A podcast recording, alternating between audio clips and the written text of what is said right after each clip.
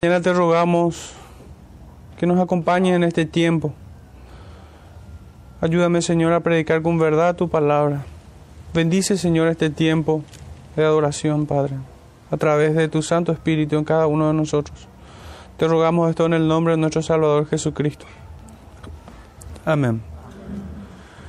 Hermanos, hoy vamos a estar cerrando el capítulo 7 de Amós. Vamos a estar tomando desde el versículo 10 hasta el 17. Para lo cual le pido una vez más que se pongan de pie y así reverenciar su palabra, hermanos. Dice nuestro texto en esta mañana, entonces el sacerdote Amasías de Betel envió a decir a Jeroboam, rey de Israel, Amós se ha levantado contra ti en medio de la casa de Israel. La tierra no puede sufrir todas sus palabras. Porque así ha dicho Amós, Jeroboam morirá a espada e Israel será llevado de su tierra en cautiverio. Y Amasías dijo a Amós, vidente, vete, huye a tu tierra de Judá, y come allá tu pan y profetiza allá. Y no, y no profetices más en Betel, porque es santuario del rey y capital del reino.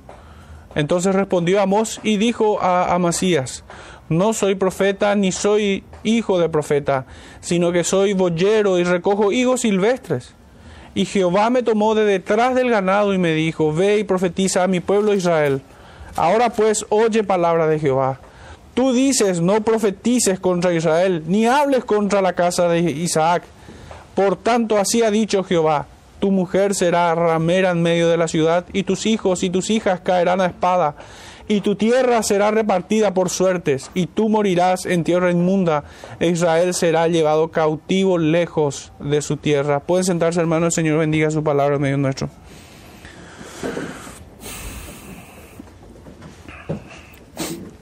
El título de este sermón en esta mañana es ¿cuánto sigue? Bienaventurados los que padecen persecución por causa de la justicia.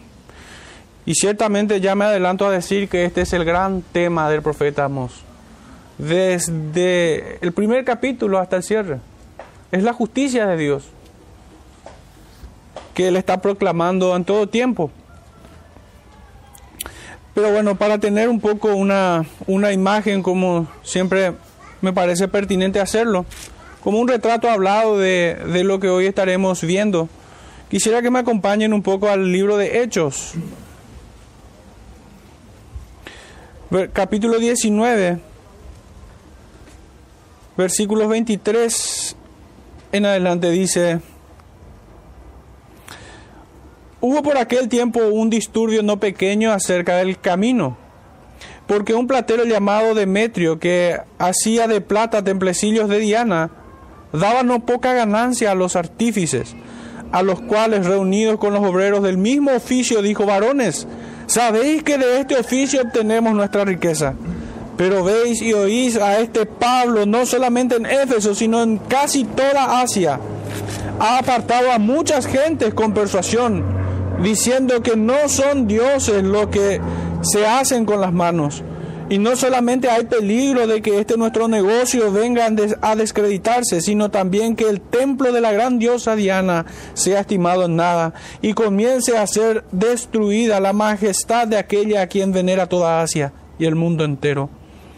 Cuando oyeron estas cosas, se llenaron de ira y gritaron diciendo, grande es Diana de los Efesios y la ciudad se llenó de confusión y a una se lanzaron al teatro arrebatando a Gallo y a Aristarco macedonios, compañeros de Pablo.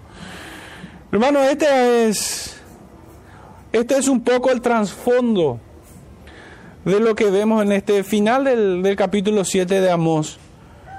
Está peligrando el negocio de los sacerdotes impíos, de la falsa religión.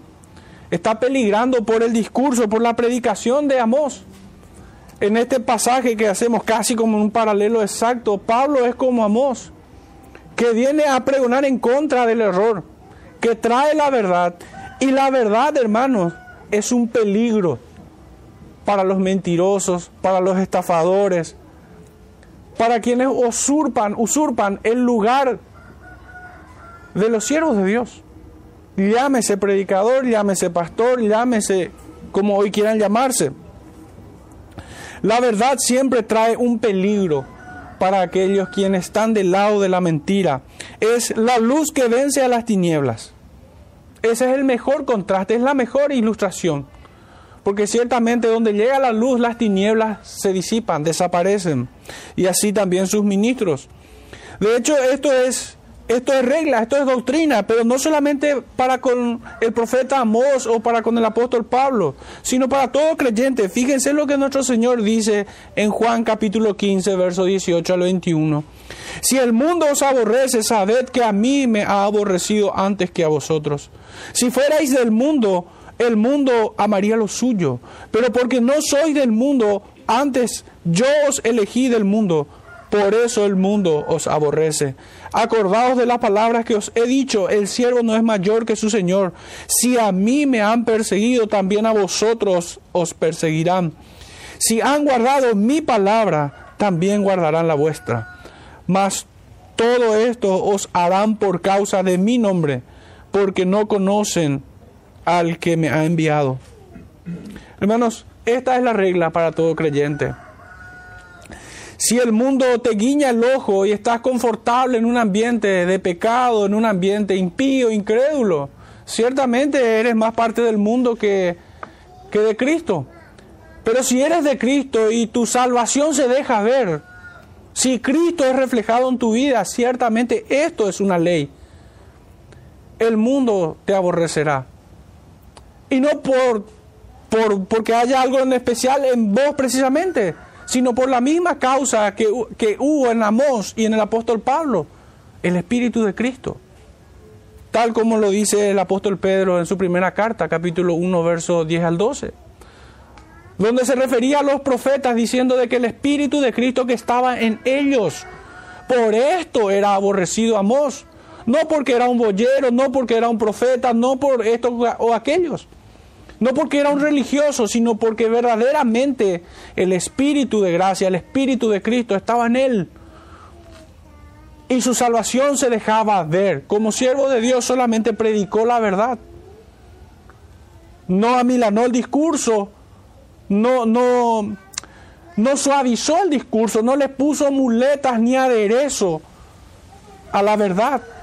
A lo que el Señor le había mandado a predicar sino que la predicó tal cual, a secas, como el Señor le había entregado. Fue un predicador fiel. Vivimos tiempos, hermanos, donde se proclama como una virtud el equilibrio en el discurso. Pero ¿cómo pudiera ser, una, cómo pudiera el equilibrio una virtud cuando solamente hay pecado? Hermanos, la medicina tiene que ser acorde al tamaño de la enfermedad. A veces cuando la gente reclama un equilibrio en el discurso, está pidiendo realmente palabras halagueñas.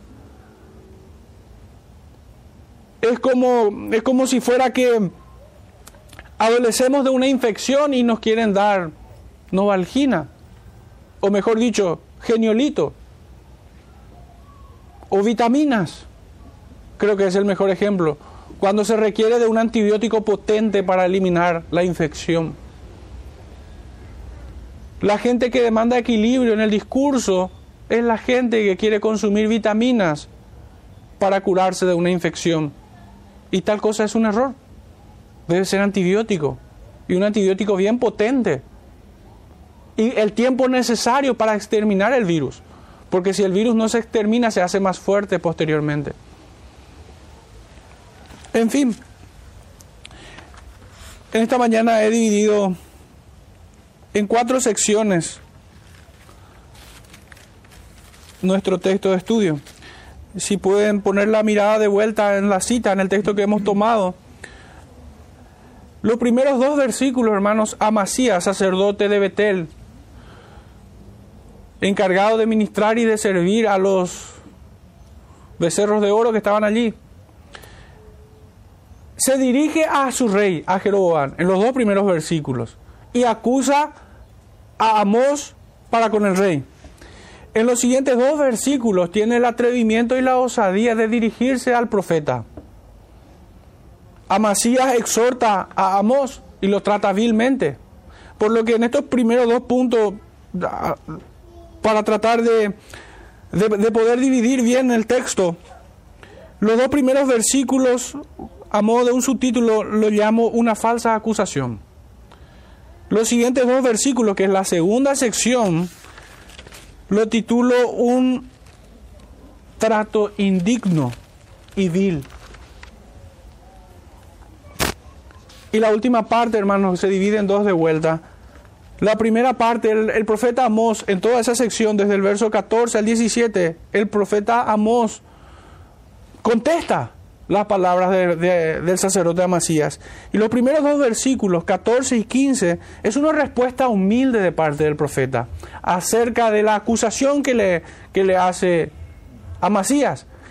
Pero los últimos dos versículos, hermanos, el profeta, sin titubeo y sin ningún miramiento, no teme en, en comunicar la justicia retributiva de Dios para este impío. Entonces tenemos cuatro secciones. La primera, una falsa acusación. La segunda, un trato indigno y vil. La tercera, que comienza con la respuesta del profeta, es una respuesta humilde. Y la cuarta y última es la justicia retributiva de Dios. El profeta da a conocer esto. En fin, nuestro primer punto. Dice el texto, entonces el sacerdote Amasías de Betel envió a decir a Jeroboam. ¿Y qué es lo que manda a decir a Jeroboam? Amós se ha levantado contra ti en medio de la casa de Israel. Fíjense, hermanos, que este sacerdote Amasías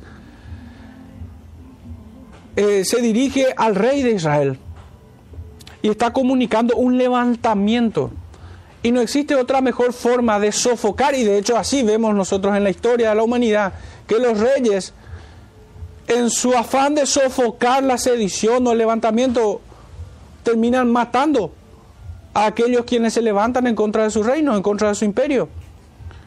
Por tanto, el rey Amasías no está pidiendo precisamente de que Amós sea reconvenido o Amós, qué sé yo, se le invite a ir a otro lugar ni nada por el estilo sino que le pone en franca oposición como un enemigo del rey. A pesar de que Amós no se ha dirigido al rey a título personal. Esta ha sido una herramienta largamente utilizada por Satanás, sin duda alguna, por Satanás y sus huestes. No ignoramos sus maquinaciones, dice el Evangelio. Amós es acusado de alta traición en estos dos primeros versículos vemos cómo Amasías, el sacerdote de Betel, que servía a los becerros de oro, y fiel lacayo del poder político, hace gala de una lengua viperina, de una lengua de serpiente. No es de extrañar que los religiosos hipócritas sean los primeros y más acérrimos opositores del mensaje del profeta, y aún hoy saben que si no le callan, el negocio de la fe o de la religión en este caso se viene abajo. Así como veíamos ver a aquellos fabricantes artesanos de los templecillos de la gran diosa Diana, como decían ellos. Los que son de dicho pelaje acostumbran alimentar a sus congregaciones con discursos halagueños, alienando, adormeciendo los sentidos, el sentido común, la conciencia. A eso me estoy refiriendo con... Terminan alienando con sus discursos halagueños las almas de, de los incautos que los oyen con bagatelas, con tonterías, con juguetes, con cosas que no tienen valor. Y es por ello que la predicación del profeta, que es conforme a la verdad, les resulta totalmente disonante como si sus oídos crujieran. Este sacerdote y los suyos buscarán la manera más efectiva y rápida de silenciar toda exhortación, no sea que su pueblo termine convirtiéndose al Señor. Sería una gran pérdida. En este caso, recurre al que ostenta el monopolio de la violencia, al rey. Este inicuo en su gran en su afán de destruir a Amós, no teme mentir en su contra, a pesar de ser un profeta de Dios, no teme mentir, acusándole de que se ha levantado contra el rey. Tal cosa no es. es una, es una lectura amarillista, así como acostumbran nuestros periodistas hoy. Le, alejados totalmente de la verdad, de la verdad objetiva. El profeta Amós jamás puede ser visto en, en su libro como un enemigo del rey, como alguien que se levanta en contra de su reino. Definitivamente no. Cuando en realidad son ellos quienes se han levantado como enemigos de Jehová. Claro, es mejor encontrar a un enemigo menor que verse a uno a sí mismo como enemigo de Dios. El profeta no anduvo con medias tintas, sino que claramente los ha exhortado repetidas veces en, la extensión de todo su discurso.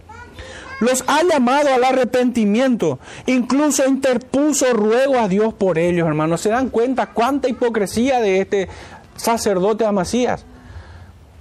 El profeta Amón no ha hecho otra cosa que exhortarles por su pecado, llamarle al arrepentimiento. Le dice, busquen el bien, dice, por si quizás Dios les perdone. Y en, los sermones pasados hemos visto cómo rogaba al profeta, al Señor, por estos, por estos, por este pueblo, incluido a Masías.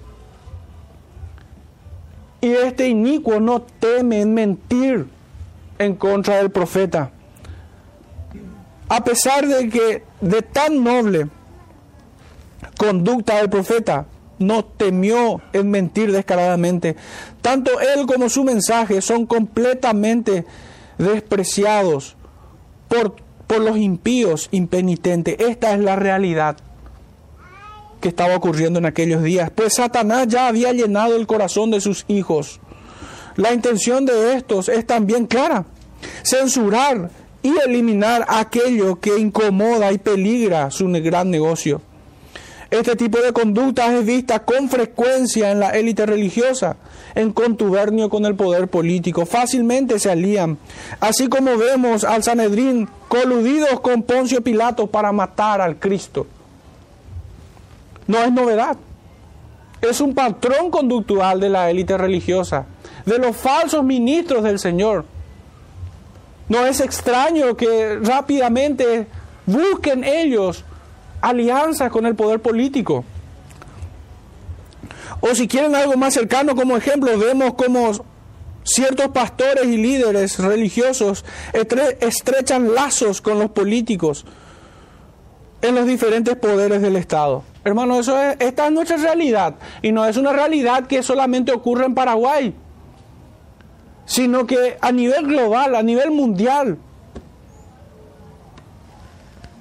los falsos ministros, la falsa religión, termina aliándose con, con, el poder político. Y cuando hablo del poder político utilizo bien esa palabra porque quiero expresar correctamente las ideas.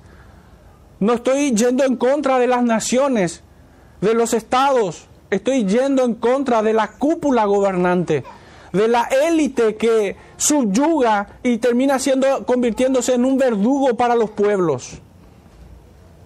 Así como la nuestra. La clase política es una caterva de inicuos. Amasías hace gala de la cobardía, así como muchos ministros, muchos predicadores que se excusan bajo la mala interpretación de Romanos 13 para acusar a cuantos intentaran ser fiel al Señor. Si creíamos que esto era nuevo, hermanos, estábamos equivocados. Esto es, de larga data. Así fue en tiempos de nuestro Señor y así fue en tiempos aún del profeta Amós.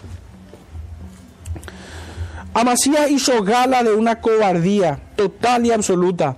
Él no se animaría a levantar la espada contra Amós, pero no dudaría ni por un segundo de traicionarlo y entregarlo a la muerte misma, así como el Sanedrín lo hizo con Judas Iscariote. Así como aquellos judíos procuraban matar al Cristo, soliviantando a todo el pueblo para que gritasen que su sangre sea sobre nuestras cabezas. Estos ministros de iniquidad no pueden permitirse el lujo de dejar vivo a un profeta que es sal y luz en lugar oscuro. La verdad siempre ha sido peligrosa para ellos. Por tanto, es de vida o muerte que tales profetas, así como el Cristo, sea quitado de sobre la tierra. Es un peligro para su negocio. Mateo 26, versículo 59 nos comunica justamente esta idea. Dice, y los principales sacerdotes y los ancianos y todo el concilio buscaban falso testimonio contra Jesús para entregarle a la muerte. Fíjense cuán exacto es lo que ocurre también con el profeta Amós. ¿Qué estaba haciendo Amasías? En dando falso testimonio en contra del rey para que Amós sea quitado del medio. Este es el, el espíritu de Caín que está en los ministros. Fijémonos en la acusación más directa que hace. Así ha dicho Amós, fíjense, palabras textuales de Amasías. Así ha dicho Amós, Jeroboam morirá a espada e Israel será llevado de su tierra. La verdad que esto me suena como a otra sección de las escrituras donde leemos con que Dios os ha dicho, de todo árbol del huerto no podés comer. Medias verdades, mentiras completas. Realmente, y, y ciertamente mm, no pocos han concluido que la, la, mentira más peligrosa es aquella que está cargada de verdad. Siendo técnicamente una media verdad, pero no existe tal cosa, es una mentira completa. Solo que más peligrosa que una mentira absurda. En primer lugar, Amós, y en defensa del profeta digo esto, jamás profetizó a título personal. Jamás el profeta dijo, yo digo, mi palabra, mi deseo, mi voluntad, jamás hizo esto. Sino que constantemente iniciaba sus, sus discursos, sus dichos, así como todo predicador fiel debe hacerlo. Así ha dicho el Señor, o escrito está. Esa es la manera fiel en que él se en que él comunicó el mensaje de Dios para este pueblo. Jamás el profeta ha hablado de parte suya nada más. ¿Por qué entonces Amasías dice, por, qué entonces Amasías dice, Amós ha dicho, como si él fuera, qué sé yo, como si él estuviese hablando de su propio deseo, de su propia voluntad? Cuando constantemente el profeta Amasías verbaliza, así ha dicho Jehová. Porque aunque Amasías no creyera en lo que Amós dijera, tendría que hacer, decir verdad y decir, Amós dice que Jehová le dice, que Jehová nos manda a decir. Pero eso no hizo, extrañamente, o mejor dicho, con toda intención, Amasías, con todo propósito, omite este gran detalle. Omite este gran detalle. Y en segundo lugar, cada uno de los juicios que Amós dio a conocer a todos los pueblos, porque son ocho en total, seis pueblos paganos y después Judá e Israel, cada uno de los juicios fueron dirigidos, no fueron dirigidos a una sola persona, sino que él se dirigía en principio a todo el pueblo. Si bien cargaba y mostraba que había una mayor, mayor castigo para aquellos quienes tenían el liderazgo de cada uno de los pueblos, los gobiernos. Pero nunca habló a título personal contra el rey fulano, menos contra Jeroboam. Por lo que, por estas dos razones, es mi convicción que Amasías miente descaradamente.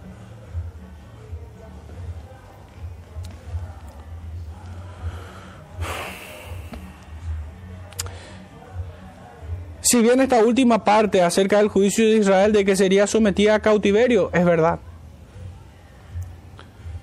Pero en lo demás, en lo anterior que he dicho, Amasías miente. ¿Y cuál era su intención? Hermanos Amasías, ¿cómo debemos nosotros ver a este hombre? ¿Cómo se debe dibujar a este hombre en, nuestra mente? Era un hombre lleno de odio, de un fanatismo religioso intolerante tan intolerante que Dios, ni siquiera Dios tendría cabida en su templo. Así es Amasías. Y es este odio con el cual Satanás llenó su corazón, el que trató de, de contagiar al rey Jeroboam. Y de esa manera eliminar a este incómodo profeta. Hermanos, y esto no es cosa extraña.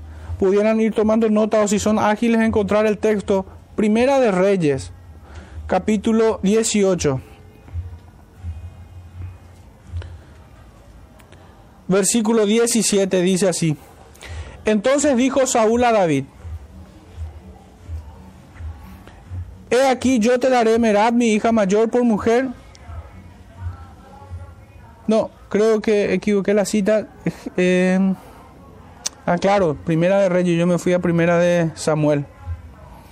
Primera de Reyes, capítulo 18 es. Perdón. Versículo 17 dice, cuando Acab vio a Elías le dijo, ¿eres tú el que turbas a Israel? Hermanos, conocemos nosotros la historia de, del profeta Elías y este rey impío. ¿Acaso era Elías el que estaba trayendo mal, el que turbaba a Israel? No, era justamente el rey y su esposa impía. Eran ellos dos junto con los sacerdotes de Baal, con su religión apóstata. Eran los que terminaban turbando a todo el pueblo de Israel. Era a causa de ellos que el mal era fortalecido allí. Y el juicio de Dios por esto cayó sobre aquel Israel. Es lo que vemos también en el corazón, en las palabras, en el espíritu que comunica a Masías. Echándole la culpa a Elías, a, digo, a Amós, cuando ellos son culpables realmente. Pero obviamente es cosa difícil que un impío reconozca su falta y mucho menos que se arrepienta. El profeta Jeremías, en el capítulo 26, encontramos el mismo espíritu. Versículo 8. Jeremías 26, 8 dice, y cuando terminó de hablar Jeremías todo lo que Jehová le había mandado, tal cual como Amos, tal, tal todo lo que Jehová le había mandado que hablase a todo el pueblo, los sacerdotes y los profetas y todo el pueblo le echaron mano, diciendo, de cierto, morirás. Era esto mismo lo que quería Amasías. Solamente que disimuló un tanto su, su, odio, porque no le pidió de manera directa al rey que matase a Amos, pero sí le acusó de tal manera para que la justicia o la ira del rey diera muerte a este profeta. En el capítulo 37 también del mismo profeta Jeremías, allí tenemos otra cita, versículo 37, versículo 13, dice, y cuando fue a la puerta de Benjamín estaba allí un capitán que se llamaba Irías, hijo de Selemías, hijo de Hananías, el cual apresó al profeta Jeremías diciendo, tú te pasas a los caldeos. Cuánta falsedad. En el capítulo 38, el siguiente, verso 4, y dijeron los príncipes al rey, muera ahora este hombre porque de esta manera hace desmayar las manos de los hombres de guerra que han quedado en, esta ciudad y las manos de todo el pueblo, hablándoles tales palabras, porque este hombre no busca la paz de este pueblo, sino el mal.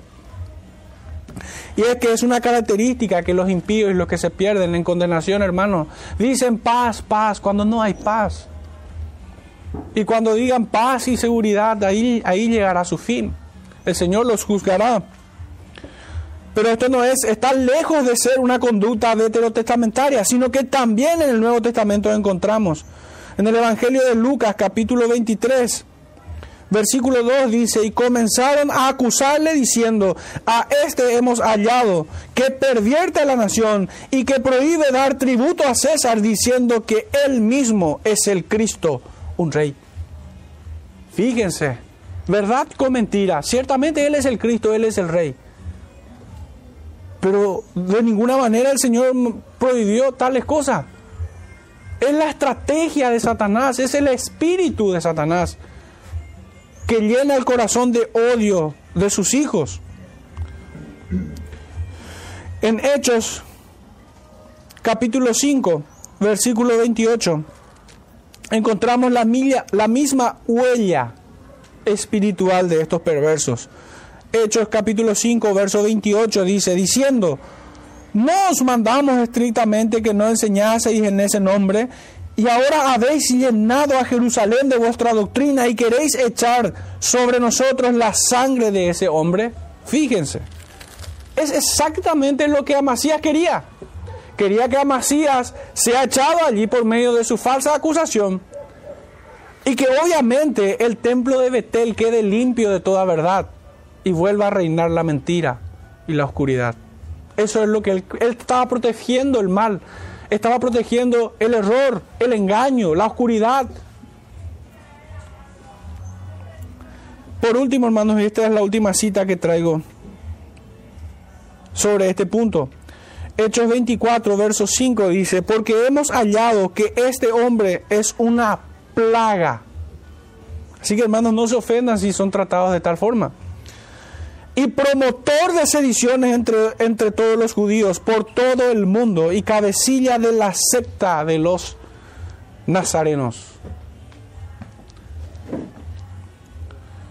Hermanos, que no le amilane, que no les ofenda, que no les ofusque el ser tratado de esta manera. Ese es el espíritu de Satanás que habla por ellos. Así como nuestro buen Dios pone palabra en nosotros para la predicación de su, de su evangelio y la extensión de su reino. Así también Satanás lo hace para con sus propios hijos. También de esa manera los hace. Hermanos, pasando ya a nuestro segundo punto. Y es el trato de Amasías para con Amós. Un trato indigno y vil. Después de que los labios lisonjeros y aduladores del sacerdote Amasías se dirija a su amo, ahora este perverso se dirige al profeta Amós. Y cuán vil es su conducta al llamarlo vidente. Hermanos, me detuve aquí porque pareciera ser como que Amasías reconoce el llamado de, de Dios en Amós, pero tal cosa no es así. Amasías está lejos de reconocerle. Está lejos. De hecho, que este, esta palabra aquí en el original, vidente que dice aquí, ahora no siempre tiene el mismo significado en todas las partes que aparecen en las escrituras, pero en este versículo en particular, en el original en que fue escrito, significa aquel que mira con placer la desgracia de otros. Recordemos que Amasías acusa a Amós de que el rey morirá a espada y que Israel será llevada en cautiverio. Ahora entendamos el significado de este insulto vidente. Está queriendo afirmar su concepto sobre Amós, de que es un perverso, de que es alguien que se deleita en la desgracia del rey y en la desgracia de su pueblo. ¡Cuánta mentira! Amós oraba y rogaba al Señor por este pueblo. Y aunque le cueste la vida, él pregonaba para que estos vengan al arrepentimiento. Y bueno, es un, es un patrón inequívoco en la conducta de los hipócritas. Atacar a la persona con la intención de descalificarlo. Sea abierta o solapadamente, esa es su intención. Amós, sin embargo, portó las cicatrices de Cristo en su ministerio de profeta. Y Amasías fue un fiel representante de aquel Sanedrín que crucificó al Maestro. El maltrato al que se somete al profeta va más allá que una simple controversia verbal, no es una discusión aquí, sino que busca su eliminación y rápida. Porque ¿qué es lo primero que manifiesta o verbaliza este Amasías para con Amós? Vete, huye.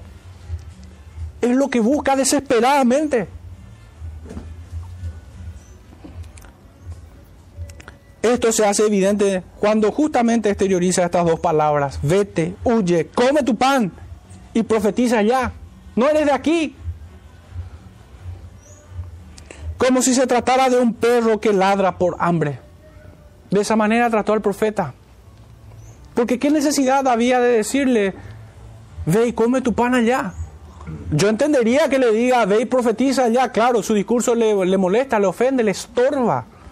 Pero ¿y por qué le dice, ve y come tu pan allá? ¿Por qué le dice de esa manera? Es ofensivo, es un trato indigno. Este Amasía es un asqueroso para tocar la dignidad del profeta. No teme en hacerlo. Para nada creo que Amasías utiliza un lenguaje cortés, como muchos comentaristas ciertamente lo piensan. Pero yo no lo veo así realmente. Y que el Señor a cada uno nos lleve a entender el espíritu de, estas, de estos versículos.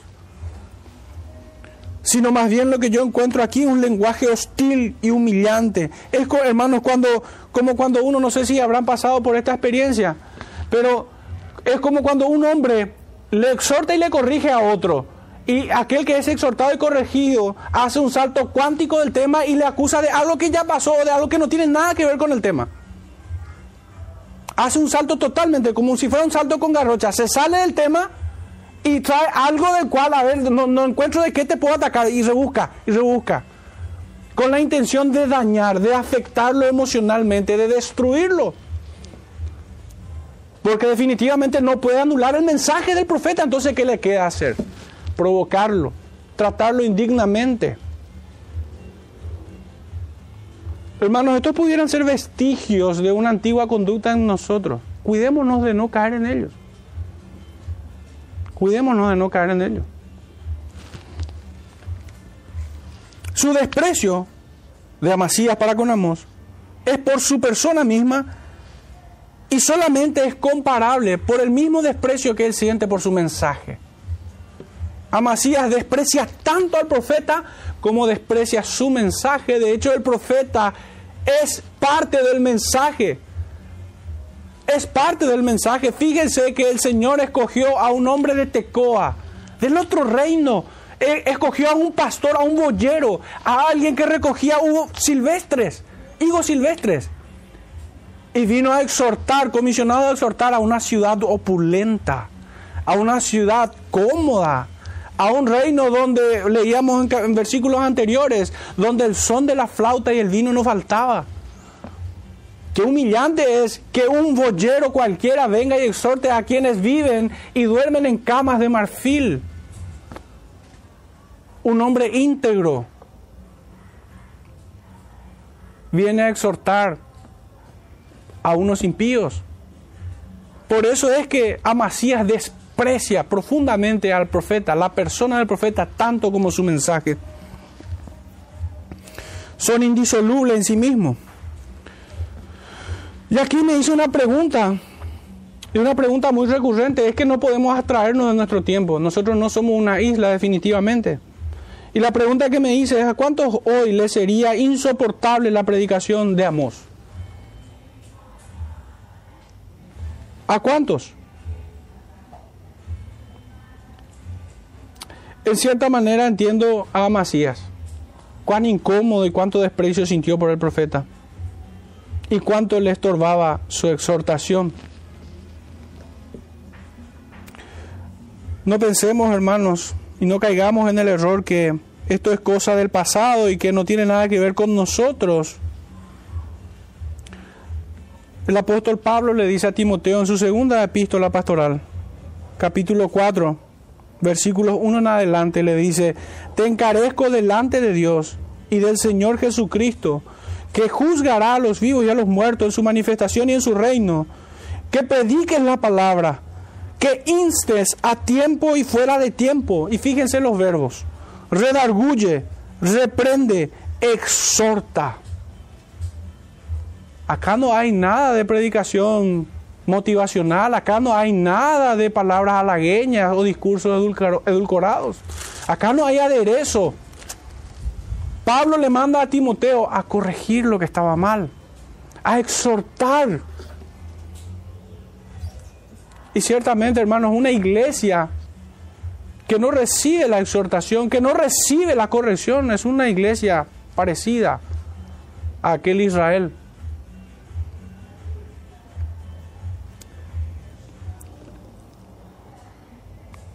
El profeta Jeremías también nos dice algo al respecto. capítulo 18, versículo 18. Y dijeron, venid y maquinemos contra Jeremías, porque la ley no faltará al sacerdote, ni el consejo al sabio, ni la palabra al profeta. Venid e irámoslo de lengua, y no atendamos a ninguna de sus palabras. Así se habían resuelto, hermanos, pero ellos tienen el coraje de verbalizarlo. Hay muchos quienes piensan de esa manera, pero no lo verbalizan. Digamos que son como hipócritas más sofisticados nada más. Pero este es el espíritu de Satanás. Este es el espíritu del error que no acepta la corrección, ni se da por atendido cuando es exhortado. Hechos capítulo 7, verso 54 nos dice, oyendo estas cosas, se, enfurecían en sus corazones y crujían los dientes contra él, contra Esteban, que lo estaba justamente acusando de su pecado y de su desprecio hacia el Espíritu de gracia, hacia el Espíritu de Cristo. Es que oponerse, hermanos, a la palabra del Señor, a todo el consejo del Señor, es oponerse a su Espíritu, es estar enemistado con Dios es hacer afrenta al Espíritu de gracia. Y aquellos que, habiendo escuchado, como nos dice Hebreos 10:26, de que después de haber recibido el conocimiento de la verdad, pecan indolentemente, escuchan, pero después hacen su vida como se les antoja. Están en la misma condición que Amasías. ¿Acaso vivimos tiempos diferentes a estos? No, definitivamente. En su iniquidad este impío se metió con el sustento del profeta. ¿Y qué indigno es esto? ¿Qué vil es esto? Si pudiera, más bien haría tragar las palabras al profeta. Cuánta felicidad hay en el corazón de un impío cuando ve, lo ve en aparente debilidad a un hijo de Dios. Cuánto gozo morboso, cuánto deleite maléfico hay en estos que cuando ven a aquel que lo reprendía, aquel que lo exhortaba en desgracia o en aparente debilidad, festejan. Sigue diciendo Amasías descaradamente. ¿Y cuánto descaro? Porque dice, no profeticéis más en Betel. El sentido de pertenencia de aquel altar era absoluto, era suyo. La ira malvada de Amasías explota en estas palabras. ¿Qué hace este en mi templo, en mi iglesia, en mi altar? ¿Qué hace este? Ni Dios te da permiso para venir a hacer eso. Es insoportable el filo de sus palabras para un oído incircunciso. No los puede oír. Eso es lo mismo que encontramos también en, los, en Hechos de los Apóstoles, capítulo 4, versos 17 y 18 dice, sin embargo, para que no se divulgue más entre el pueblo, amenacémosles para que no hablen de aquí en adelante a hombre alguno en este nombre. Y llamándolos, les intimaron que en ninguna manera hablasen ni enseñasen en el nombre de Jesús. Hermanos, hoy se da de otra manera sería muy alevoso hoy que digan, no, no podés venir a hablar de, parte de Jesús, no podés venir a predicar la palabra de Dios. No, te cercenan los temas. Si vos hablas de juicio, ya sos legalista, ya sos fariseo, ya sos de lo peor. Sos un hipócrita, anda a evangelizar, te dicen. Como si fuera que una cosa estuviese contrariada con la otra. Como si fuera que el que evangeliza no debe también exhortar a la iglesia. Y en el capítulo 5, verso 28 dice, de Hechos de vuelta,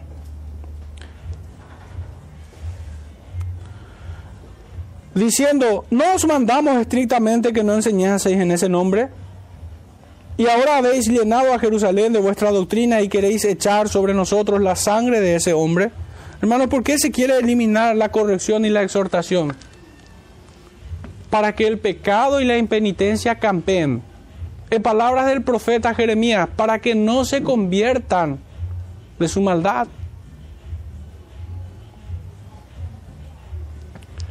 Betel es un bastión de Satanás, cuyo celoso guardián es Amasías. Aquí no hay cabida para el profeta de Dios, ni para la verdad, ni para el mismo Jehová de los ejércitos. Por ello todos los Amasías de nuestra era están en alerta por si algún desubicado Amós apareciera a sus puertas. ¿Qué sería de sus congregaciones si todo el consejo de Dios fuera predicado en medio de ellos? Que Satanás nos guarde, sería su expresión. Sería muy terrible si el pueblo se volviera de su, mal camino y sirvieran a Jehová con limpia conciencia. Sería una desgracia para los falsos religiosos. Ciertamente es por ello que muchas congregaciones se encuentran bajo el mismo juicio de aquella Israel y de aquel Betel de Amasías. Ciegos guías de ciegos. Lobos al frente del rebaño. Son como pequeños papas en sus pequeños vaticanos pero qué interesante es lo que sigue en el texto, porque sigue diciendo, porque es santuario del rey y capital del reino. Ah, bueno, a confesión de parte, relevo de prueba, ciertamente. No es un templo de Dios. Aquí manda el rey. Aquí manda el poderoso de esta tierra. Nos manda el Señor y su palabra. Definitivamente. ¿Cómo el Señor se va a atrever a contradecir a un decreto del rey? Por favor, Daniel se equivocó al no obedecer y adorar la estatua. Elías también se equivocó al contrariar a Acab, dirían estos falsos. Pero bueno, de hecho que dice aquí es santuario del rey.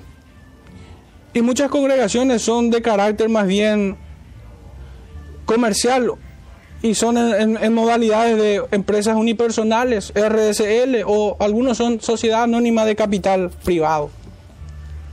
Lejos están de ser las iglesias del Señor. Como dice aquí, porque es santuario de un fulano, de un mengano, no del Señor. El Señor no es cabeza de esa iglesia, sino es un hombre. Aquí es como si se tratara, más bien, si me pongo en el contexto y, vuelvo a leer este texto, esta porción, de que es santuario del rey y capital del reino, me da la impresión como que Betel, Betel, santuario del rey, es como si estuviera diciéndome que es la religión del Estado cuyo soberano y todopoderoso es el rey. Su Mesías vendría a ser Amasías. Y la versión oficial, su dogma o su catecismo. Y quien contraria esto, obviamente, está pecando en contra de la autoridad. Aquí ni Dios puede venir a cambiar lo que establece. O serás acusado de crimen de odio. ¿Cómo te vas a atrever a cuestionar al rey? O, al sublime sacerdote Amasías. Por favor. Terrible pecado eso es. Pero lo que ignoran estos, estos amasías que pululan hoy es que ni la muerte hará retroceder a un verdadero profeta de Cristo. No importa cuántos sean más bien, sino que vayan saliendo de sus madrigueras. No importa cuántos sean. El espíritu que el Señor pone en sus hijos no es un espíritu de cobardía, sino de poder. No somos de los que retroceden, dice en Hebreos 10:39. Hermanos, nosotros no caminamos solos. Delante nuestro camina uno que es poderoso gigante. Y con, esto yo no estoy trayendo una, falta, una falsa expectación de que no seremos afectados o que no nos tocarán. Claro que sí. Pero la esperanza es mucho más poderosa que el ataque de estos impíos. Porque la promesa es que ni la muerte nos podrá separar de Cristo. Con este espíritu fue empoderado el profeta y así todo profeta suyo también, del Señor. A lo largo de toda la historia, siempre que apareció un siervo de Dios, verdaderamente, este fue su temple No es menor. No es menor. Si bien muchas veces los hijos del Señor son perfeccionados, claro que sí. Así como vemos al apóstol Pedro, que en un principio se acobardó, pero después fue afirmado por el Espíritu de Cristo, aún hasta la muerte. El creyente es perfeccionado. Y acá tengo una pregunta más que hacernos. ¿Acaso estamos en guerra? ¿Y qué creen? ¿Qué creen, hermano? Claro que sí. El apóstol Pablo nos dice en su epístola a los Efesios, Efesios 6, verso 10 en adelante nos dice, por lo demás, hermanos míos, fortaleceos en el Señor y en el poder de su fuerza, vestidos de toda la armadura de Dios para que podáis estar firmes contra las acechanzas. Y acá donde dice la palabra, donde encierra la palabra diablo, ahí podemos poner todos los amasías que hay y pueden haber todavía. Porque no tenemos con, lucha contra sangre y carne. No debemos temer, hermanos, a la muerte. No debemos temer al que mata el cuerpo, sino aquel que puede destruir en el infierno el cuerpo y el alma.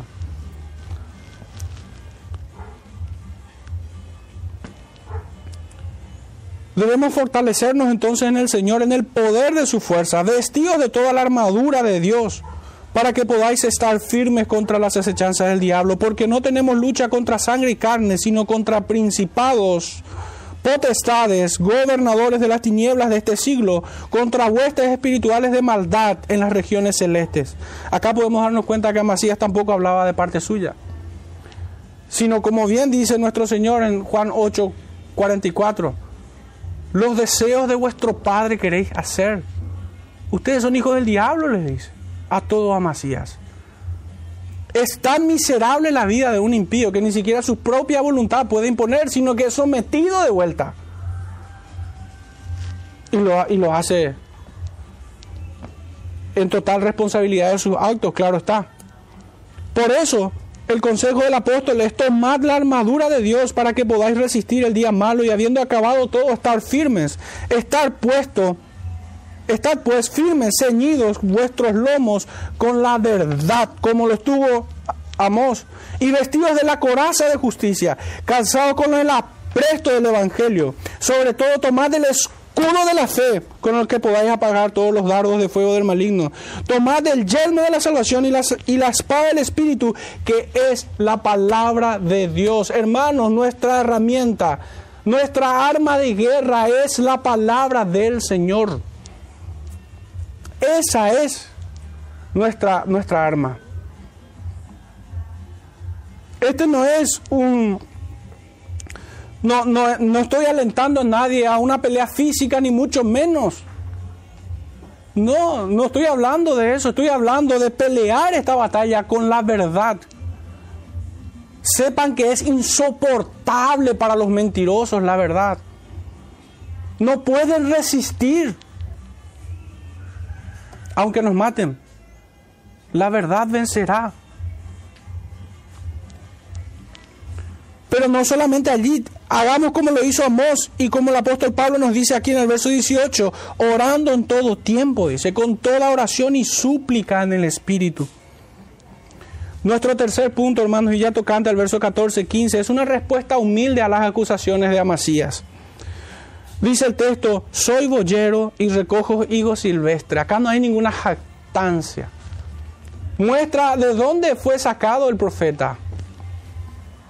Este siervo del Altísimo no fue instruido como Samuel o como lo fuera Jeremías, sino más bien se parece mucho más a David, un pastor, un sencillo y humilde campesino que recogía higos silvestres.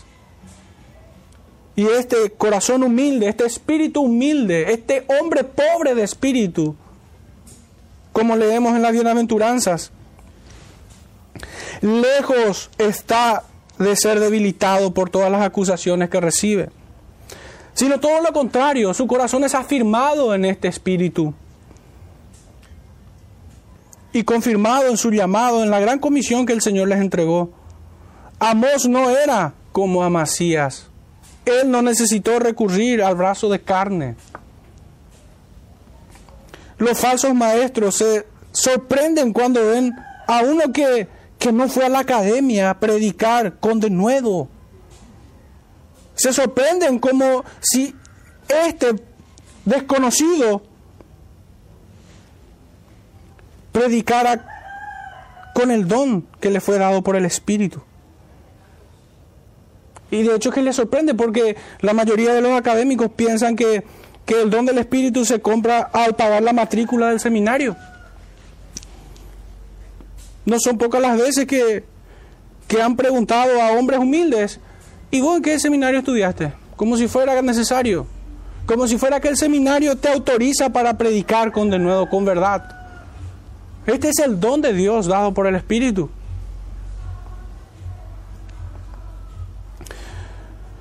Primera de Corintios, capítulo 1, verso 27 nos dice que Dios escoge, sino que lo necio del mundo escogió Dios para avergonzar a los sabios, y lo débil del mundo escogió Dios para avergonzar a lo fuerte, y lo vil del mundo y lo menospreciado escogió Dios, y lo que no es para deshacer lo que es, a fin de que nadie se jacte en su presencia.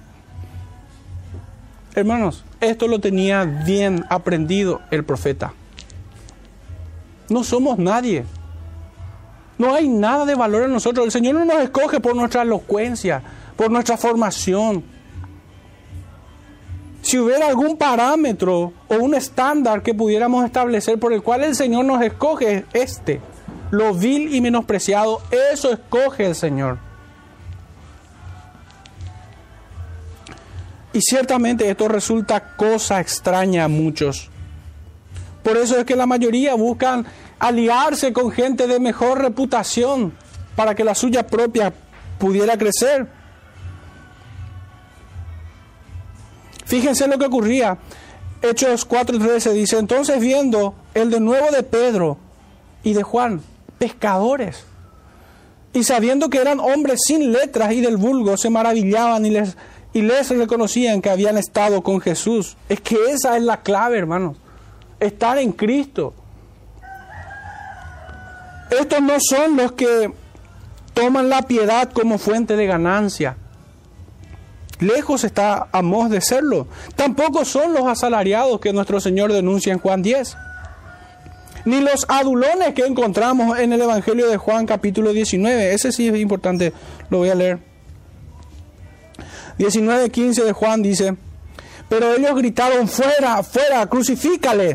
Pilato les dijo, ¿a vuestro rey he de crucificar?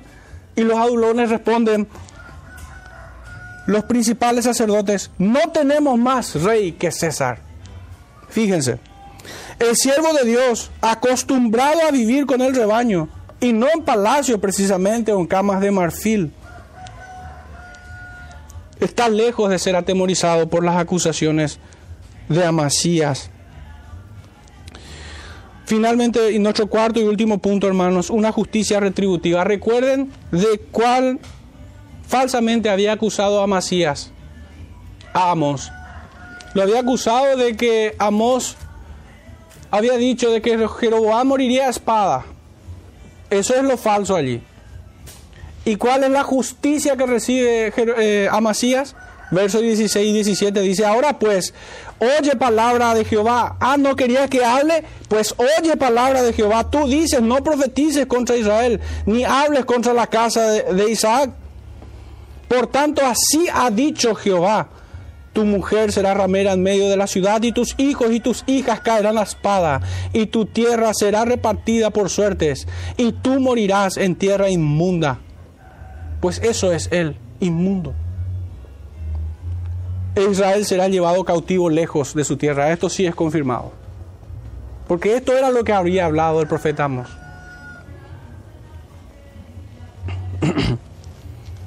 Pudiéramos recapitular esta última parte y decir, ahora oye y tiembla, Amasías. ¿No querías escuchar predicar de parte de Dios? Pues oye palabra de Jehová. Tú que decías, que no debo profetizar, pues aquí te va, así ha dicho el Señor. Su espíritu no es de los que se amilanan, hermanos. No es de los que le van a tapar la boca con amedrentaciones. ¿Sabes qué? Si vos no haces esto, te echamos. Pues es mejor servir a Dios que a los hombres.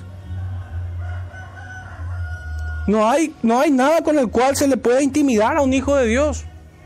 Si su fe, si su confianza y su fidelidad están en Él. Aunque ciertamente en ocasiones el creyente vacila. Pero no es dejado, hermanos. El Señor lo fortalece, así como hemos visto al apóstol Pedro. Así como sus doce apóstoles no estuvieron al momento de su crucifixión, todos le dejaron. Pero ciertamente el Señor les hizo perseverar a cada uno de ellos. Ya entrando en las reflexiones finales, hermanos, vemos por un lado la conducta de Amasías, por otro lado la conducta de Amós. ¿Qué podemos decir para ir concluyendo antes de entrar a las reflexiones finales?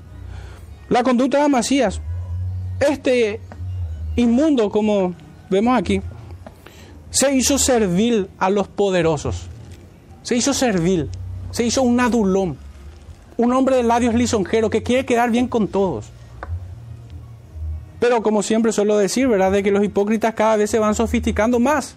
Y hoy están esa clase de hombres que quieren quedar bien con el Estado siempre, pero si es posible también con Amos. Si es posible. Vamos a tratar de quedar bien con Dios y con el diablo. Con el profeta de Amós y con el sacerdote de Betel, si es posible. Pero obviamente cuando Betel le, le amenaza con algo, obviamente traicionan a su Señor, sin duda alguna. Amasías, en la conducta de Amasías que vemos más, atacó con traición y cobardemente a un profeta. Porque no hubiera sido más justo que Amasías trajera a Amós a la presencia del rey y ahí lo acusase. ¿No sería más justo un careo? Pero no, él lo hizo cobardemente, traicioneramente, sin oportunidad de que Amós se defendieran de, de, las mentiras que él profería en su contra. Es cobarde y, y traidor. En su conducta vemos el rechazo completo a la persona tanto como a su mensaje. Usando medias verdades, traicionó al profeta. Lo trató indignamente y con desprecio. Porque ¿qué tenía que ver acá su comida, su pan? ¿Qué tenía que ver? se hizo enemigo de Dios finalmente. Hermanos, todos esos pecados que hemos enlistado ahora en la, en la vida de, de Amasías, hagamos una decantación en grados y matices. Y fijémonos en no tropezar en los más pequeños de esta clase de pecados. Porque siempre podemos deslizarnos en esta clase de pecados. Siempre podemos pecar como Amasías. Hermanos, el, el rey Ezequías después de haberle sido fiel al Señor. El Señor lo dejó para probar lo que había en su corazón. ¿Y qué creen que encontraría en nuestro corazón? Pecado, hermanos. No nos confiemos. El que esté firme, mire que no caiga, le dice al santo, al Hijo de Dios, al que se santifica día a día. Además está decirlo a aquel que no se santifica y que no procura en su santificación. A ellos peor, están más cerca de ser como Amasías que ser como Amós.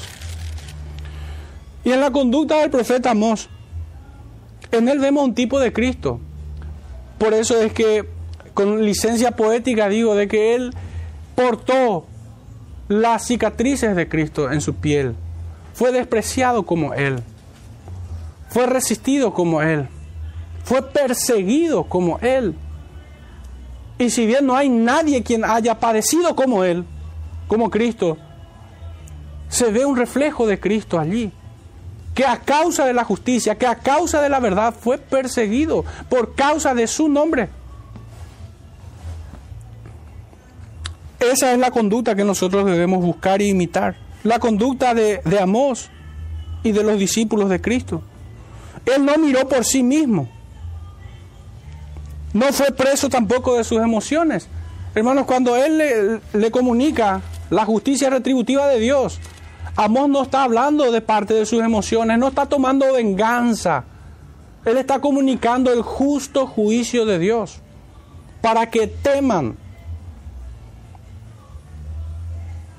Hermanos, y esto es cosa frecuente.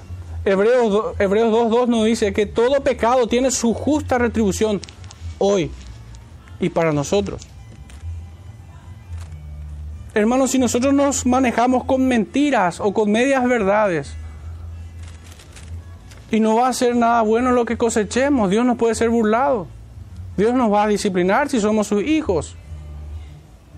Nos va a disciplinar. Y esa disciplina es muy dura y difícil a veces de soportar. Fijémonos en la vida del rey David, varón conforme al corazón de Dios. Y recibió un castigo insoportable, hermanos. Dios le quitó a su hijo. Y lo pongo como ejemplo. Que Dios disciplina, azota al que tiene por hijo. No nos confiemos, no, no, no le saquemos. Eh, eh, hay, un, dicho popular que, que dice, no le quitemos la nalga a la jeringa. Espero que se tome bien esto. Pero nosotros debemos ser corregidos. Nosotros debemos cultivar este espíritu. Ser hombres pobres de espíritu. No personas soberbias que no aceptan la corrección, que no admiten su culpa. Debemos poner toda nuestra confianza en Él. Debemos ser fieles al Señor. Debemos ser fieles al Señor. No cultivar tampoco un espíritu de soberbia, de altivez. Porque cuando hagamos hecho lo que debemos hacer, debemos decir, siervos inútiles somos porque solo hacemos lo que debemos hacer. ¿Cuál sería el mérito si Él pone el querer como el hacer en nosotros y aún prepara un camino de buena obra para que anduviésemos en ellos? Por esto el apóstol Pablo dice, ay de mí si no lo hiciera, dice. No hay ninguna jactancia en Él, sino que está consciente de que debe hacerlo y no hay mérito en ello. De hecho que sin, sin la capacidad que en el Espíritu de Cristo recibimos, no lo podemos hacer. Reflexiones finales, hermanos. Segunda de Pedro quisiera traer para esto.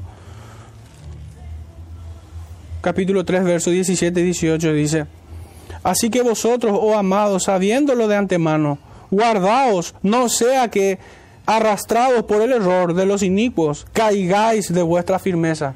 Aquí vemos, hermanos, que este mensaje es para nosotros. El apóstol Pablo escribe a la iglesia. El Espíritu de Cristo hoy habla a la iglesia en esta forma. No nos engañemos pensando que no estamos expuestos a caer en el error de los inicuos. Antes bien, creed en la gracia y en el conocimiento de nuestro Señor y Salvador Jesucristo. A Él sea la gloria por los siglos de los siglos. Seamos conscientes de esto, roguemos más y más de su gracia. Busquemos estar rodeados más de Amós que de Amasías. Busquemos la comunión de los santos. Este es un medio de gracia que el Señor nos da y estando allí no nos incomodemos porque un hermano nos corrige, nos exhorta, nos, nos advierte de los errores. Esto es un medio de gracia también. Es la comisión del Espíritu de Cristo dada por Pablo a Timoteo. Hermanos, que el Señor redima todo error que, que pudo haber en esta predicación. Sinceramente anhelo que el Señor nos edifique a través de su palabra. Oremos, hermanos, para cerrar este tiempo. Padre Santo, te damos gracias por tu bendita palabra en medio nuestro.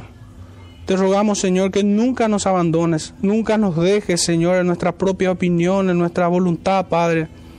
Te rogamos que nos venzas día con día y que tu voluntad, Señor, se haga en nosotros. Te rogamos, Señor, que, que esta salvación tan grande en Cristo Jesús se deje ver en nuestras vidas.